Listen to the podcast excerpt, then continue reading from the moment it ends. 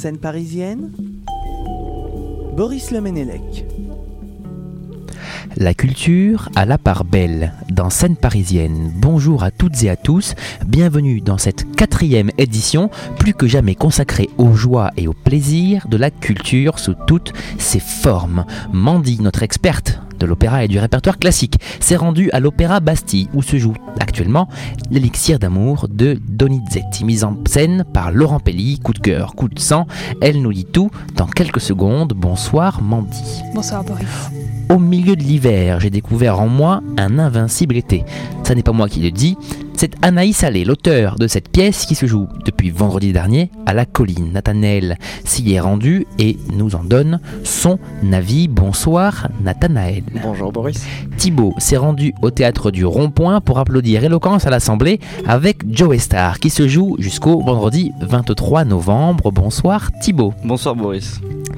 Carte blanche à Thomas Saraceno au Palais de Tokyo pour son exposition On Air, présentée comme, je cite, un écosystème en mouvement accueillant une chorégraphie à plusieurs voix entre humains et non humains. Louis s'est laissé séduire par l'énigmatisme de ce temps fort artistique et nous en fait le compte-rendu. Bonsoir Louis. Bonsoir Boris. Je vous parlerai quant à moi de l'incarnation même de la fureur et de la folie, de la grâce et de l'éloquence, de ce grain de sel intrépide que la formidable pianiste Hiromi glisse dans le jazz pour en faire exploser les frontières. Un programme riche et consistant, servi avec piquant par nos experts. Bienvenue dans Scène parisienne.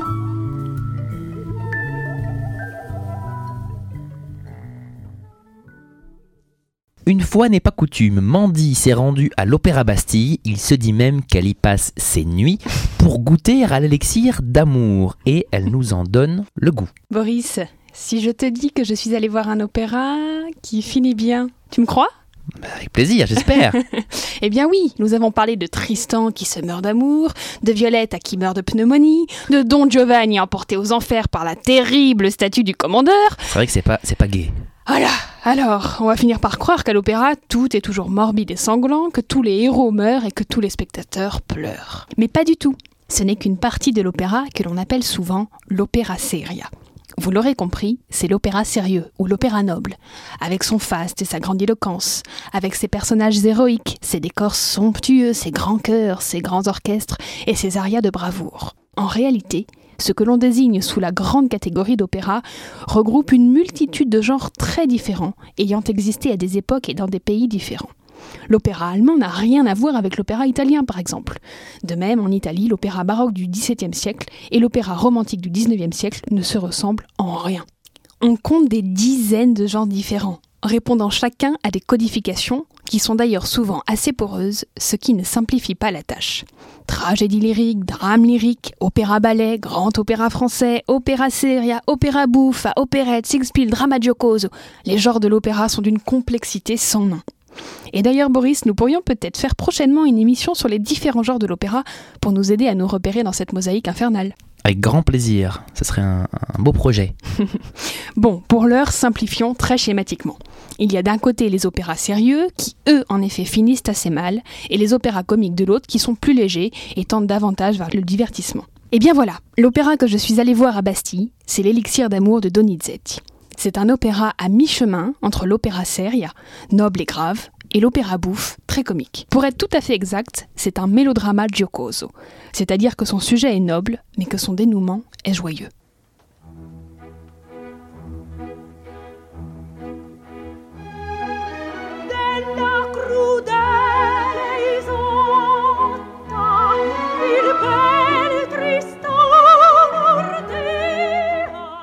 Boris, est-ce que tu te souviens du drame de Tristan et Iseux, ces deux amants qui étaient tombés amoureux après avoir bu un filtre d'amour et dont le dénouement était terrible? Bien sûr, je sais même aller le voir à l'opéra dans une mise en scène incroyable de Peter Ah, Stellars. Magnifique C'était fou. C'était long mais fou. Eh bien, tu vois, l'élixir d'amour, c'est un peu la même histoire, version comique. Et courte. Et plus courte, en effet. Nemorino est un jeune villageois naïf et timide qui est amoureux de la belle Adina, riche, arrogante et cultivée. Puisqu'elle le dédaigne, Nemorino achète un élixir magique à un charlatan, le docteur Dulcamar. Il s'agit en réalité d'une bouteille de vin de Bordeaux qui plonge le crédule Nemorino dans une gaieté inhabituelle. Pendant ce temps, on annonce qu'Adina va bientôt se marier avec un bellâtre, le sergent Belcor. Constatant que son élixir ne fait pas effet, Nemorino, qui n'est pas bien riche, et cherche un peu d'argent pour en acheter une seconde bouteille. Il s'engage alors dans le régiment de son rival.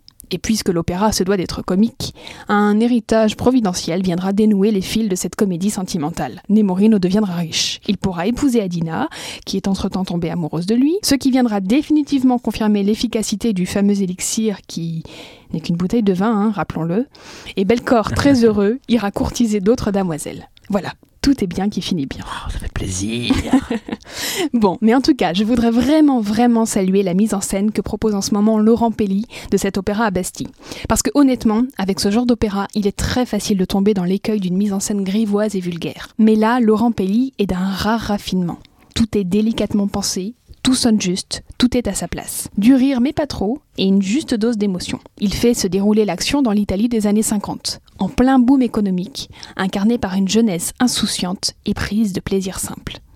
Le décor est planté. Nous sommes au cœur de l'été, à la campagne, avec des meules de foin, un bar au bord d'une petite route, des planches sur des tréteaux pour accueillir un banquet campagnard bon enfant. Je dois dire que j'ai été assez fascinée par les changements de lumière et les changements de plateau qui donnaient vraiment l'impression de voir doucement décliner le soleil jusqu'à la nuit tombée et jusqu'à l'air sublime de Nemorino, climax de cet opéra.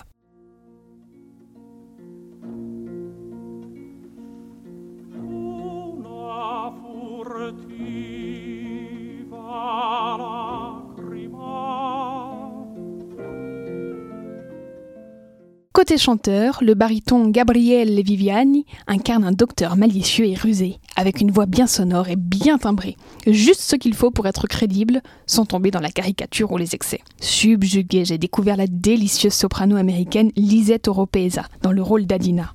Elle est piquante et séduisante à souhait. Enfin, je ne peux pas ne pas vous parler de mon chouchou de toujours, Vittorio Grigolo.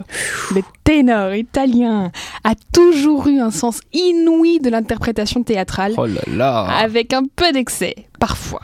Certes, mais c'est Vittorio Grigolo, le petit Pavarotti, comme on le surnomme. Le type a une ouverture avec toi, manifestement. Et puis, bon, il est d'autant plus pardonné qu'il a su donner à son air Una furtiva lagrima toute l'intimité et les nuances requises. Bref, c'est un grand oui pour tous ceux qui aiment l'opéra comique. C'est jusqu'au 25 novembre à Bastille, et je le redis encore une fois parce que ça mérite vraiment d'être souligné, dans une superbe mise en scène de Laurent Pelli, avec Vittorio Grigolo dans le rôle de Nemorino. Merci beaucoup Mandy. Je suis d'autant plus content euh, d'y aller que tu approuves ce spectacle, cet opéra. Et moi j'y vais la semaine prochaine. Je m'en réjouis d'avance. Bah Voilà. tu me diras ce que tu en as pensé. Avec grand plaisir. Merci beaucoup Mandy. Nathanaël a poussé les portes du théâtre de la colline où se joue actuellement, au milieu de l'hiver, j'ai découvert en moi un invincible été d'Anaïs Allais qui se joue jusqu'au 1er décembre, n'est-ce pas? C'est ça. De retour de vacances, dans cet automne qui s'installe, j'ai décidé d'aller dans l'Est parisien pour ma première sortie de l'année à la colline, l'un des cinq théâtres nationaux avec Chaillot, l'Odéon, la Comédie Française et le Théâtre National de Strasbourg. La mission de la colline est résolument tournée vers la création théâtrale contemporaine. À sa tête, un certain Wajdi Mouawad, assez connu du grand public, notamment pour la pièce Incendie que Denis Villeneuve avait adaptée au cinéma et grosse star dans le milieu du théâtre. Sa programmation met régulièrement en avant les jeunes pousses, ceux qui ont mis le pied dans la porte et tentent maintenant d'ouvrir un peu plus cette dernière vers le théâtre public. Et lorsque c'est la colline qui invite, c'est déjà que le pied est bien mis. C'est pour cela que j'avais pris mes places pour voir le spectacle d'une des protégées de Wajdi Mouawad, Anaïs Allais. Protégée car très proche en termes de style d'écriture, de manière de raconter, des sujets de recherche et aussi de la particularité de ces deux personnalités à eux-mêmes écrire, mettre en scène et jouer dans leur spectacle. Anaïs Allais, c'est aussi un exemple, parmi tant d'autres, de la bonne collaboration entre théâtre public. Sa compagnie réside à Nantes, où elle est soutenue par le Grand T. À l'occasion d'un week-end à Nantes, passez voir ce qu'ils font. Mais alors, ce spectacle donné à la colline, on en pense quoi? En cet automne, donc, je prenais place pour le spectacle. Au milieu de l'hiver, j'ai découvert en moi un invincible été. Comme ses dernières pièces, Allais excelle dans la trouvaille de titres poétiques et intrigants. Elle reste fidèle à ses thèmes de prédilection, à savoir l'identité, et en particulier celle qu'elle possède elle. Qu'est-ce qu'être franco-algérien aujourd'hui? Se pose beaucoup la question de la langue, qui est toujours très loin, autant dans la pensée que dans la bouche. Cette langue qui se mélange à d'autres et qui chante par moments. Au milieu de l'hiver, j'ai découvert en moi un invincible été, raconte l'histoire d'une jeune femme, dont la mère, qui a longtemps vécu en Algérie, appartient à une famille qui a énormément fait pour l'indépendance du pays.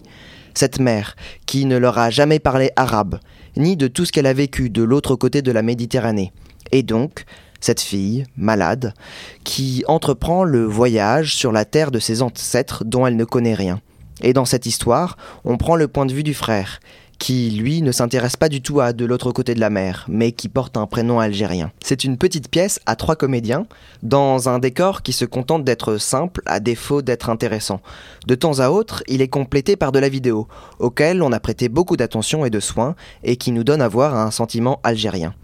Cette pièce est de bout en bout sur les épaules d'Anaïs Allais, qui réalise donc la mise en scène, en même temps qu'elle a signé le texte et joue. Cette omniprésence artistique apporte une consistance et une cohérence que beaucoup apprécieront. Elle apporte également son lot de choix qui aurait gagné à être pris par d'autres regards. Cette convergence de l'écriture, de la mise en scène et du jeu n'entre finalement que dans une seule grande perspective, qui manque par moments de relief. Le point fort d'Anaïs Allais, ce qui l'a mené à la colline, c'est bien évidemment sa très belle plume. Dans ce spectacle, elle a tendance à peu se renouveler, mais reste d'une superbe poésie et pertinence. Néanmoins, sa mise en scène est quelconque et sans éclat. Elle n'apporte pas une seconde lecture qu'on attendrait, et c'est finalement plus un auteur qui donne chair à ses pensées qu'autre chose. Et quant au jeu d'acteur, c'est peut-être la charge de trop sur les épaules d'Anaïs Allais. Si son travail de recherche est bénéfique au théâtre et à la société, et par ce même biais rencontre son public, il n'a l'air de se reposer que trop sur un travail artistique porté par une plume. Ce spectacle manque en somme de facettes différentes. Allez, convainc en auteur, mais déçoit en metteuse en scène et comédienne. En sortant du spectacle et en parlant avec une amie, ressort ce sentiment désagréable d'avoir vu un travail intéressant, mais qui ne mérite peut-être pas d'être présenté à la colline, dans un théâtre national. Surtout parmi tant d'autres compagnies françaises, petites pousses, qui luttent elles aussi pour exister et faire vibrer un théâtre d'aussi bonne qualité que celui d'Allée. Pourquoi celui-ci plutôt qu'un autre? Probablement parce qu'une plume et un travail de recherche, oui, mais c'est peut-être tout. Cette semaine, plutôt qu'une affiche, on va recommander un lieu. Le Montfort Théâtre, situé dans le 15e, pas loin de Porte de Vanves. Avec des places sans abonnement autour de 10 euros, la programmation mélange théâtre, cirque, danse et musique dans une grande salle à l'ambiance cathédrale de Tôle. Avec quasiment un nouveau spectacle présenté chaque semaine, on est dans le renouvellement constant qui apporte ses découvertes. J'y avais vu dernièrement Angels in America et je conseille cette semaine Point Nemo qui joue jusqu'à samedi. Merci, écoute, donc on n'ira pas à la colline, ou plutôt on ira à la colline se faire notre idée. Oui. Est-ce que tu le suggères? Oui, euh, et euh, Anaïs Allais, tous ces textes sont également en fait publiés euh, à Actes Sud, donc je conseille euh, avant tout la lecture d'Anaïs Allais. Ou plutôt la lecture, tu veux dire Oui, plutôt la lecture. Enfin, c'est un point de vue. Merci beaucoup Nathanaël. On ira avec Mandy. Bah écoute, pourquoi pas. Merci. Joe et Star au rond-point. Vous en rêviez peut-être, vous ne rêvez pas en tout cas. Thibaut, lui, s'y est rendu et il nous en parle. Messieurs, comme je vous le disais tout à l'heure, vous venez avec le concours de la garde nationale, de l'armée et de toutes les forces vives du pays. Vous venez de raffermir l'État ébranlé encore une fois. Vous n'avez reculé devant aucun péril, vous n'avez hésité devant aucun devoir. Vous avez sauvé la société régulière, le gouvernement légal, les institutions, la paix publique, la civilisation même. Vous avez fait une chose considérable. Eh bien, vous n'avez rien fait. Vous n'avez rien fait, j'insiste sur ce point, tant que l'ordre matériel raffermi n'a point pour base l'ordre moral consolidé. Vous n'avez rien fait tant que le peuple souffre. Vous n'avez rien fait tant qu'il y a au-dessous de vous une partie du peuple qui désespère. Vous n'avez rien fait tant que ceux qui sont dans la force de l'âge et qui travaillent peuvent être sans pain. Tant que ceux qui sont vieux et ont travaillé peuvent être sans asile. Tant que l'usure dévore nos campagnes. Tant qu'on meurt de faim dans nos villes. Tant qu'il n'y a pas des lois fraternelles. Des lois évangéliques qui viennent de toutes parts en aide aux pauvres familles honnêtes, aux bons paysans, aux bons ouvriers, aux bons gens de cœur. Vous n'avez rien fait tant que l'esprit de la Révolution a pour auxiliaire la souffrance publique. Vous n'avez rien fait, rien fait tant que dans cette œuvre de destruction et de ténèbres qui se continue souterrainement, l'homme méchant a pour collaborateur fatal l'homme malheureux. Le 9 juillet 1849, Victor Hugo fait trembler les murs de l'Assemblée nationale. Son plaidoyer contre la misère fait partie de ces moments si particuliers qui prenaient parfois place dans le palais Bourbon, ces moments où les discours transpirent la ferveur, où l'histoire résonne dans les mots. Ils sont nombreux ces instants qui ont depuis plusieurs siècles marqué leur époque et sont maintenant inscrits dans les gènes politiques du peuple français. Chaque enfant de France a droit au tableau, au théâtre, au cinéma comme à l'alphabet, affirmait André Malraux. Quand nous voulons nous assimiler, nous intégrer, vous nous rejetez, vous nous repoussez. Quand les populations coloniales veulent se libérer, vous les mitraillez, scandait Aimé Césaire.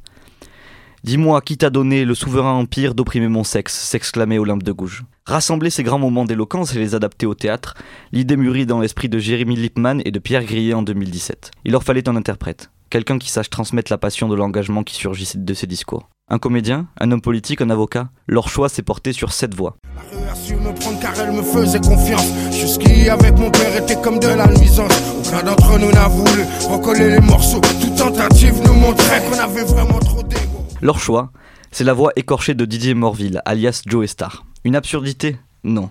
Une audace qui fonctionne. Si le cerveau de l'humanité était là devant vous, à vos yeux, à votre discrétion, ouvert comme les pages d'un livre, vous y feriez des ratures. Oui. Vous voulez que je vous dise ce qui vous importune? C'est cette énorme quantité de lumière libre que la France dégage depuis trois siècles. Lumière toute faite de raison. Lumière aujourd'hui plus éclatante que jamais. Lumière qui fait de la nation française la nation éclairante. De telle sorte qu'on peut apercevoir la clarté de la France sur la face de tous les peuples de l'univers. Joe Star a un cœur à la hauteur de la violence qui émerge des mots des grandes femmes et hommes français. C'est le peuple qu'on entend gronder dans sa gorge. Une mise en scène sobre mais subtilement moderne, un acteur principal dans un costume, t-shirt, lunettes de soleil, et les grands mots de l'abbé Grégoire, Simone Veil ou Jean Jaurès. Le cocktail fonctionne. Rendez-vous vendredi 23 novembre au Théâtre du Rond-Point et en région jusqu'en avril pour voir Éloquence à l'Assemblée. Et comme le disait Maximilien de Robespierre, les discours au Palais de Bourbon, c'est de la bombe bébé. On espère que le spectacle aussi. Bah, apparemment, oui. Exactement. Oui, ça l'est, oui. ça l'est. Bon, bon, on va y aller alors. En plus, c'est tout près de Sciences Po. On Exactement. peut y aller à pied après un cours. C'est parfait. On a C'est une semaine original. bien remplie si on fait toutes ces euh, visites. Et... Ah, bah là, on- deux semaines bien remplies. Exactement. Tout est prévu. C'est parfait. Merci Thibaut. Pas de soucis, Boris. Carte blanche à Thomas Salafeno pour son exposition On Air. Exactement, Boris. Il fait sombre dans le palais de Tokyo. Une grande salle et des sculptures. Jusqu'ici, rien ne semble extraordinaire. Mais cette fois-ci, c'est le détail qui compte. Il faut s'approcher pour voir la beauté des œuvres. Les immenses toiles d'une espèce qui fait peur, bien qu'on la voit assez souvent. Les araignées. Les araignées ont peuplé la Terre avant l'arrivée des humains. Et même quand ils disparaissent, leurs toiles restent. Pourquoi j'en parle dans une émission culturelle? La réponse nous mène au cœur de l'interprétation de l'art, par un certain artiste qui s'appelle Thomas Saraceno, décoré d'une carte blanche pour son exposition On Air. L'Argentin qui vit à Berlin cherche à mettre en relation l'art et les sciences. Saraceno nous révèle le monde des araignées dans son exposition actuelle au Palais de Tokyo. Mais Thomas Saraceno n'est pas tout seul. Avec lui, une équipe d'une soixante-dizaine d'artistes, scientifiques, développeurs, graphistes, dans son atelier à Berlin. Grace Papas, dans l'équipe depuis deux ans, est par contre actuellement à Paris. La raison semble évidente. Elle fait le lien entre les toiles, l'atelier et le palais de Tokyo, même sans son propre toile. The spider creates its net, its web, and then it's fine tuning it as a, very good musician would fine tune his instrument, and then it's sitting on the on the web, and the web is becoming an extension of its body. Les araignées sont des solitaires. Pour ces sculptures, Saraceno les a fait interagir. Ces toiles hybrides sont fabriquées par plusieurs espèces. It's feeling vibrations from universes far away, uh, in ways that we would never be able to experience, Les araignées voient encore moins bien, elles entendent moins, but have more uh, sensitivity towards vibrations, and it's important in the in the way of understanding how other species can be actually better than us in a lot of things. It's not a spider in a web; it's a spider web. It's one thing together, and it's not humans without its environment. It's all part of a bigger network. nous recevons leurs vibrations. Elles sont transformées en sons audibles. Et Saraceno les traduit dans des images qui nous font comprendre à peu près comment les araignées perçoivent le monde qui l'entoure. Là, leurs toiles sont entourées par des yeux bien ouverts, fascinés de nous, On se rend compte du, du travail incroyable des araignées et surtout là, vous venez de me dire que ça a pris deux semaines, donc je suis encore plus émerveillée. Euh, on dirait du tissu. C'est très beau à voir et c'est inédit. quand on regarde euh, vraiment au niveau plutôt euh, microscopique, avec la poussière qui s'est déposée, les effets de lumière, etc., euh, ouais, c'est super beau. C'est super intéressant comme structure, même au niveau géométrique, etc. euh. Et même si les araignées prennent un espace important dans cette exposition, l'idée derrière On Air se montre une simple espèce représentée. La question est d'une nature existentielle. Comment vivons-nous en harmonie avec notre univers sans l'exploiter à l'infini? Les plus jeunes visiteurs se posent ces questions. J'ai euh, vu euh, directement le rapport entre l'infiniment grand et l'infiniment petit. Ça m'a fait penser à des petites galaxies et en fait euh, la cohabitation entre l'étoile qui était hyper intéressante car l'étoile c'était euh, formé de différentes manières, euh, différentes épaisseurs. Saracen nous rappelle que nous ne sommes pas le centre du monde, même pas l'épicentre du monde. Il n'est pas trop tard pour installer nos sondes pour les espèces les plus petites, être en harmonie avec notre environnement. Merci, ça a l'air assez énigmatique, assez mystérieux, comme ça. on s- L'araignée est intrigante. De toute façon, c'est un animal qu'on a du mal à, à aimer et puis à cerner. On se dit, bon, en plus, c'est un projet, hein, c'est un projet intéressant. Donc oui, on y sera. Donc, je conseille d'y aller. on y va avec Thibaut, de toute façon. On a- on a- On on- c'est décidé, on y va. Thibaut, on y va ensemble. Exactement. Cela fait maintenant des années qu'Hiromi embarque les salles du monde entier dans son univers musical virtuose, créatif et frénétique, en solo, en duo avec le harpiste Edmar Castagneda, oui oui, harpiste, vous ne rêvez pas, ou en trio, Hiromi est toujours un cran au-dessus des autres. Hiromi, c'est tout d'abord une pianiste qui prend possession de tout son clavier avec une vigueur absolument impensable. Hiromi, c'est un torrent de vitalité, une espèce de déferlante musicale redoutable qui habite la scène qui ravit le public de tout un tas de sensations assez indescriptibles. Pour comprendre ce qui fait d'Hiromi une des plus grandes pianistes de son temps en dépit de son jeune âge, voici quelques extraits évocateurs de son album Place to Be paru en 2010 avec en premier lieu Chou à la crème composé en l'honneur de son dessert préféré.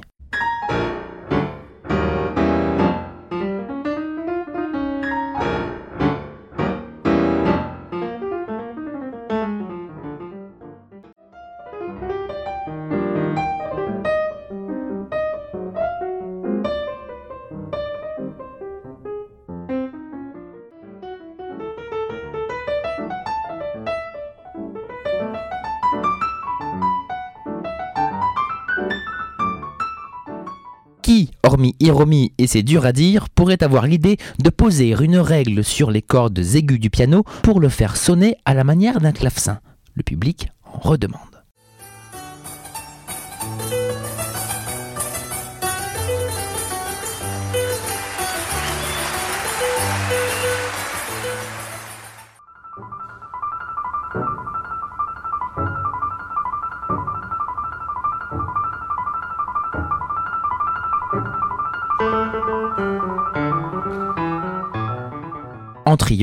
L'énergie et la force d'expression sont tout aussi éblouissantes. On commence en bloquant les cordes pour sonner à la manière d'une basse.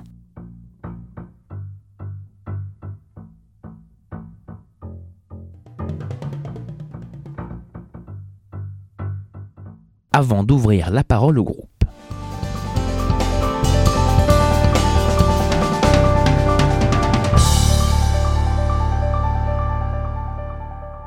Ou de jouer avec une infinie douceur.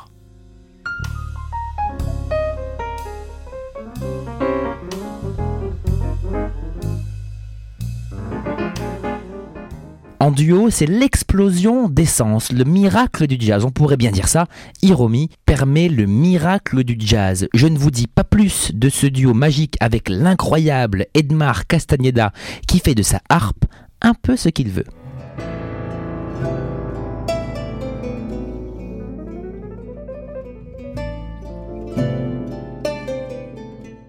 Bref, Hiromi est génial, Hiromi est une fête et il sera bientôt dans Sa Jazz pour moi, alors restez bien à l'écoute.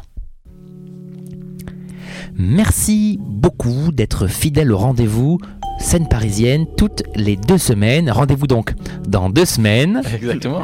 pour la cinquième de scène parisienne. Merci infiniment à vous d'être présent en studio à chaque fois.